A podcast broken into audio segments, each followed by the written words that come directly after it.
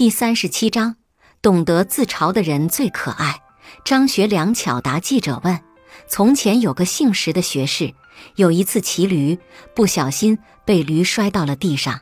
这位石学士不慌不忙地爬起来，拍拍屁股上的灰，自言自语地说道：‘亏得我是石学士，要是瓦的，还不摔成碎片了。’一句自嘲，惹得周围的人哈哈大笑。”而他被驴摔倒在地上的事情，反倒显得不那么尴尬了。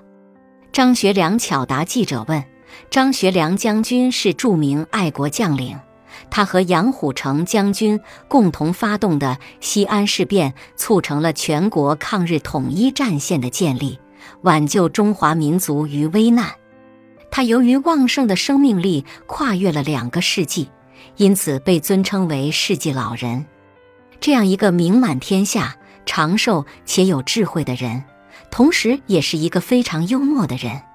一次在接受记者采访的时候，记者提出了一个很犀利的问题：“张先生，人们说你有多位太太，是个不折不扣的花花公子。对于这样的评价，您是怎么看的？”这个亦正亦邪的问题，与其说是八卦，不如说更像是一种挑衅。然而，张学良却丝毫未显出愠怒，反而轻松地回答：“我可从不认为我是一个花花公子。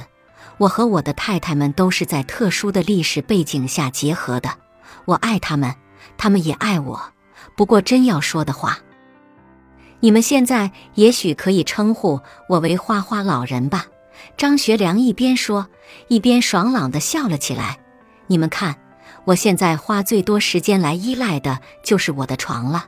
有时候我上午十一点才起床，吃过午饭又去睡，一直要睡到下午三点。